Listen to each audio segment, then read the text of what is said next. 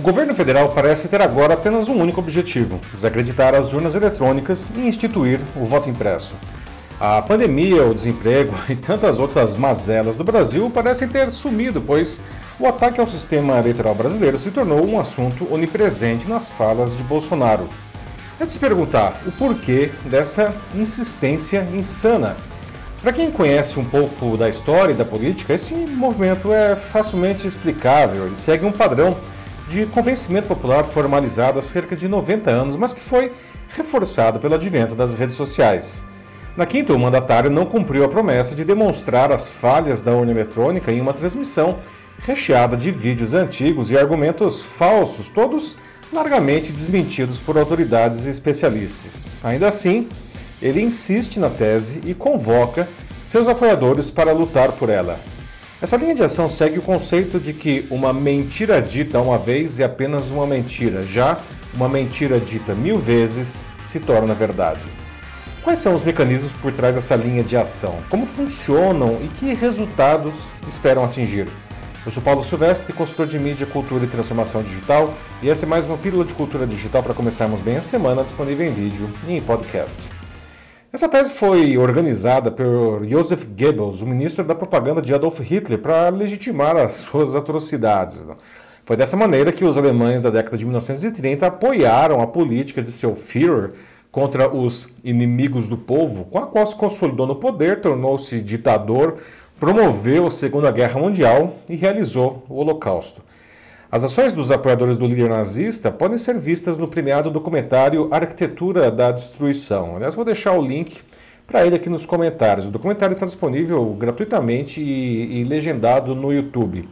Aquilo parece monstruoso a nossos olhos, mas, guardadas as proporções, é exatamente o mecanismo atual com o agravante de que se espalha mais rapidamente agora pelas redes sociais.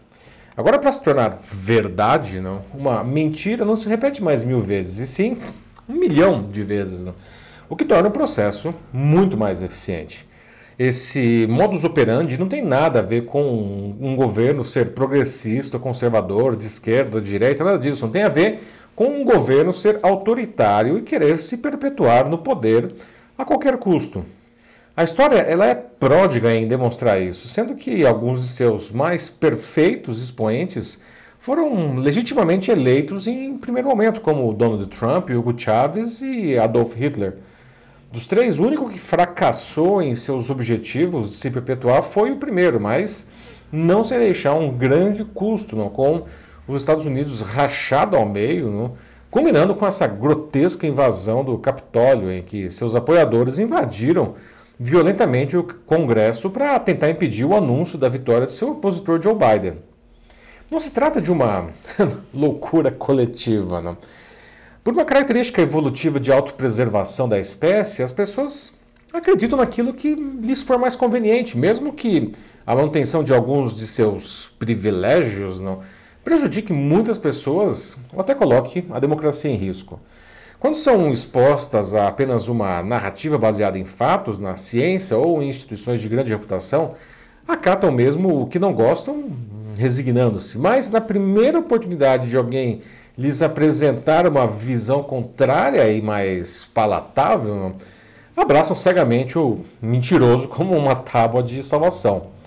Esse mecanismo de interesse de manada, digamos assim, não contra a verdade, foi descrito em 2016 pelo renomado dicionário Oxford.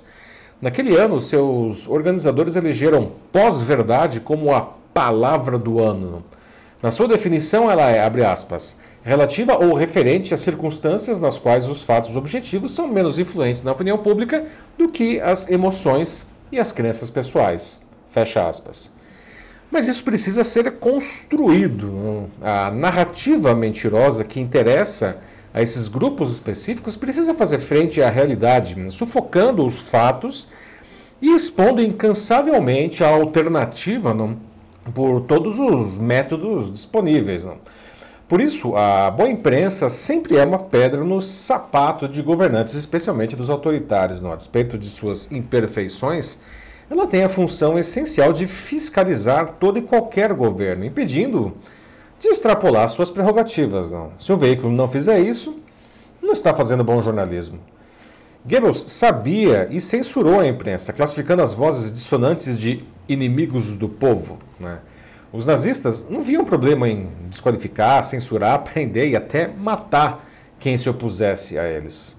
Por outro lado, como se vê em arquitetura da destruição, todos os recursos eram usados para reforçar a sua visão, não como, enfim, eventos populares, o esporte, a cultura, as artes e até a arquitetura.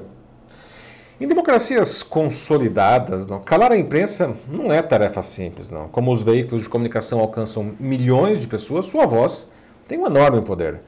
Mas ela ganhou um contraponto há cerca de 20 anos com o surgimento das redes sociais. Não. Pela primeira vez, as ideias de qualquer pessoa poderiam potencialmente atingir uma enorme quantidade de indivíduos, até mesmo em outros países. Não. Em um primeiro momento, foi incrível, não? pois a informação parecia ser mais democrática. Não? Mas de uma década para cá, grupos de poder aprenderam a usar esse recurso para impor a sua pós-verdade, travestindo-a de voz do povo. Né? Obviamente, trata-se de um engodo, né? mas como os algoritmos não têm ética e nem moral, é o suficiente para convencer milhões de pessoas.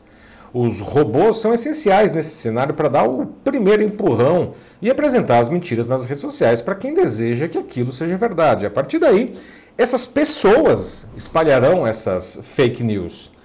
Mas ainda não é suficiente, né? é preciso criar um discurso uníssono para consolidar a, falca, a falcatrua. Né? Exatamente como se faz agora contra as urnas eletrônicas.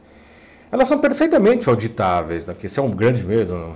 Enquanto os votos impressos, mesmo os que são impressos automaticamente, como se propõe, são facilmente fraudáveis. Não? A gente tem história disso. Não? O Brasil fez escola e não é preciso adulterar uma enorme quantidade de votos impressos, apenas o suficiente para criar uma diferença entre essa contagem dos impressos e o das urnas eletrônicas, porque assim se cria uma insegurança jurídica em torno dos resultados da eleição e a partir daí pode-se querer, sei lá, por exemplo, impugnar o resultado com o respaldo de uma parcela considerável da população que acredita na farsa. As circunstâncias nunca foram tão favoráveis para que uma mentira dita mil vezes se torne verdade. Para que uma democracia sobreviva, as pessoas devem ter acesso a fontes de informação diversas e confiáveis. Precisam também uh, ser convidadas a pensar e a contestar o que chega para elas, especialmente quando parece ser incrivelmente suculento para os seus valores e os seus desejos. Isso é bem difícil, né? Mas é exatamente aí que reside a mentira que quer se tornar verdade. É isso aí, meus amigos. E aí, você se sente, você sente que está usando bem as redes sociais para se informar e para se comunicar com o seu público, especialmente o público profissional? Se sentir que precisa de ajuda nessa tarefa, mande uma mensagem aqui para mim que vai ser um prazer ajudar você nesse processo. Eu sou Paulo Silvestre, consultor de mídia, cultura e transformação digital. Um fraternal abraço. Tchau.